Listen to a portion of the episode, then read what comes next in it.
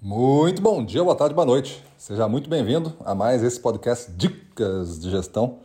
Eu sou Gustavo Campos, o instrutor-chefe do Ressignificando Vendas, e hoje nosso tema é só mencione o que você tem para oferecer quando tiver identificado corretamente as necessidades do cliente. Então, este tema é muito relevante, você gestor comercial que está me ouvindo, você vendedor, entender o que isso significa na sua performance.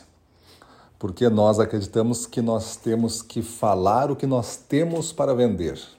E o cliente vai escolher o que ele quer comprar.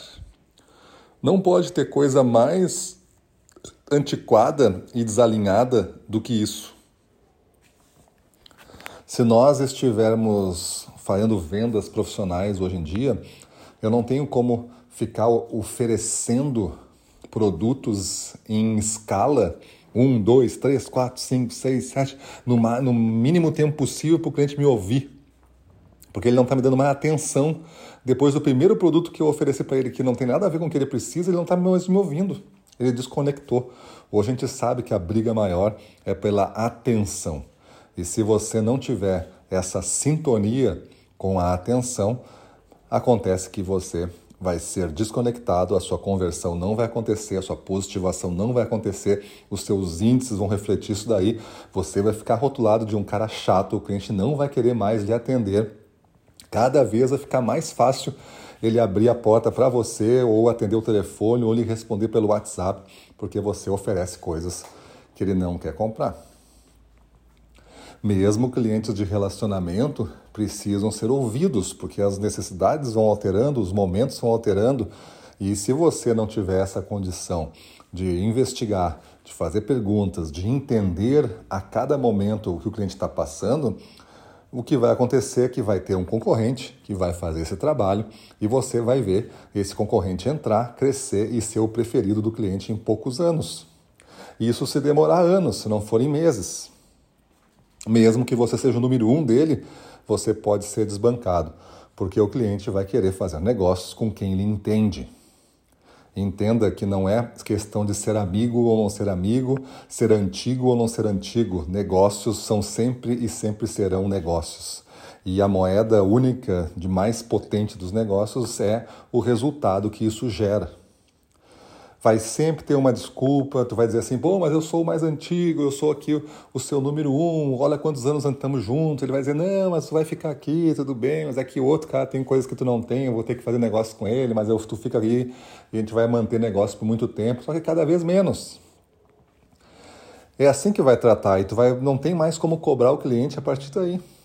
Mas se você começar a entender que o seu projeto de vendas com cada cliente é entender o momento que ele está passando e desse momento você propor negócios, negócios que estejam muito aderentes, negócios que estejam sempre prevendo, é, antecipando crescimentos necessários para você ficar cada vez mais robusto e diminuir a possibilidade de um concorrente entrar.